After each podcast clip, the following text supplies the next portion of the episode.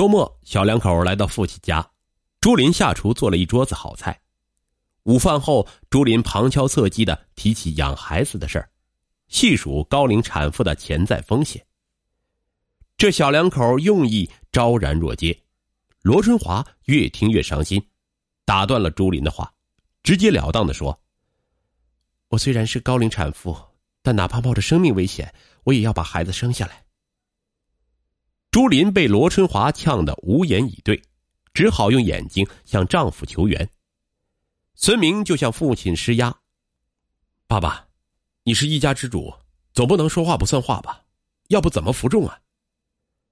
一开始，小两口百般阻碍自己再婚，现在又煞费苦心的逼自己拿掉亲骨肉，孙小波伤感不已。他看穿他们为了财产步步紧逼，这副吃相也太难看了。他怒斥儿子儿媳只顾自己的利益。丝毫没有顾及他的感受。你们这么自私，能寄予厚望吗？那一天一家人闹得不欢而散。儿子竟与儿媳沆瀣一气，逼宫，更坚定了孙小波要孩子的想法。他越想越气，是要好好的教训一下这对不知天高地厚的小夫妻。孙小波把孙明调到工程处，负责市郊的几处工地。朱林也被削减了部分权利，几乎成了闲人。孙明每天风里来雨里去，两个月下来晒的是又黑又瘦，吃够了苦头，忍不住责怪朱林把一手好牌打得稀烂。丈夫的失势，日益恶化的夫妻关系让朱林伤心不已，他决定捞一笔钱为自己的后路打算。不久，罗春华保胎住院。朱林利用做季度账目的机会，偷偷的先后三次从公司的账户上转出二百六十万资金，注册了一个装修公司。这件事儿很快被细心的罗春华察觉，向丈夫告发。孙小波气炸了肺，他认为罗春华正在养胎，如果把儿媳留在公司里，整天婆媳相斗，说不准哪天又会捅出篓子来。于是。他趁机将朱林开除，并痛骂孙明：“连自己老婆都调教不好，我能放心把公司交给你吗？”孙明为妻子的鲁莽惊出一身冷汗，他给了朱林一巴掌，骂他猪脑子，一气之下提出离婚。朱林一腔苦水无处诉说，面对盛怒的丈夫，她也不示弱，指责丈夫太软弱，没本事保护自己的老婆。你真不是个男人。从此，小两口陷入冷战。见他们吵得鸡犬不宁，罗春华也不希望因为自己闹得小两口离婚，自己背个恶后妈的骂名。为缓解小两口紧张的夫妻关系，他主动找到朱林谈心。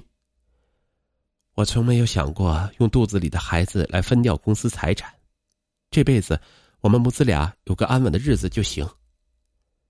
朱林向罗春华认错，可是心里却仇恨的像燃起了一团火。不是你与公公结婚会有这些风波吗？你没怀上孩子，我会落得如此凄惨的下场吗？二零一八年十一月六日，正在朱林痛苦不堪的时候，罗春华顺利诞下一个七斤重的男孩。朱林指望罗春华产后在家带孩子，自己可以回到公司上班。朱林向公公说出想回公司上班的想法。朱林向公公说出想回公司上班的想法，可是孙小波的一句话把他浇了个透心凉。你罗姨早在分娩前就把工作做了周密的安排，她满月就要来上班了。孙小波又请了保姆，罗振华在满月后就回到公司上班。朱林恼怒不已，这完全是赶尽杀绝的节奏。他从此像换了个人似的，装出一副贤妻良媳的模样，一有时间就去公公的家里探望，给弟弟买进口奶粉，对公公嘘寒问暖。毕竟是自己的儿媳妇，孙小波对他的态度也变得柔和了一些，打算等时机成熟再让他回公司。哪里知道悲剧即将铸成。案发后，据朱林向警方交代，二零一九年一月十五日上午。他买了礼物来公公家探探底。他发现公公和继母都不在家，只有保姆在家带孩子。他来到卧室，发现孩子正在熟睡，保姆正在楼上的阳台上晾晒衣服。看着孩子那红润的脸庞，朱林不由恨从心来。正是这个所谓的弟弟的到来，害得他丢了工作，夫妻不再恩爱，将来他还会夺走属于自己和孩子的财产。一个罪恶的念头在脑海中闪现，朱林迅速把被子紧紧捂在孩子的脸上，然后若无其事的走出房间，逃回了家。约一刻钟左右，保姆进屋照看孩子，发现被子把孩子捂得严严实实。他掀开被子，发现婴儿脸色乌紫，一动不动。保姆吓得大哭，当即拨打了幺二零急救电话，然后给罗春华夫妇打了电话。幺二零急救医生迅速赶来，发现婴儿已经窒息死亡。痛失爱子，罗春华和孙小波痛不欲生。罗春华觉得儿子死的蹊跷，他调出家中的监控视频。发现竟是朱林下的毒手。原来罗春华为了随时了解儿子的情况，在家里安装了微型监控。罗春华立刻向警方报案，警察接警后收集了相关证据，随即将朱林抓获归案。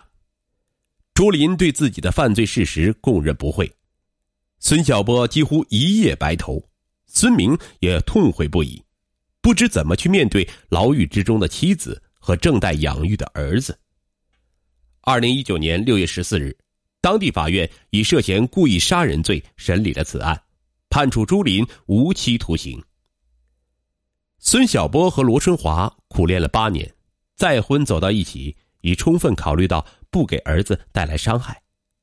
结婚后，罗春华为了维护公司利益，办事公道，并无不妥。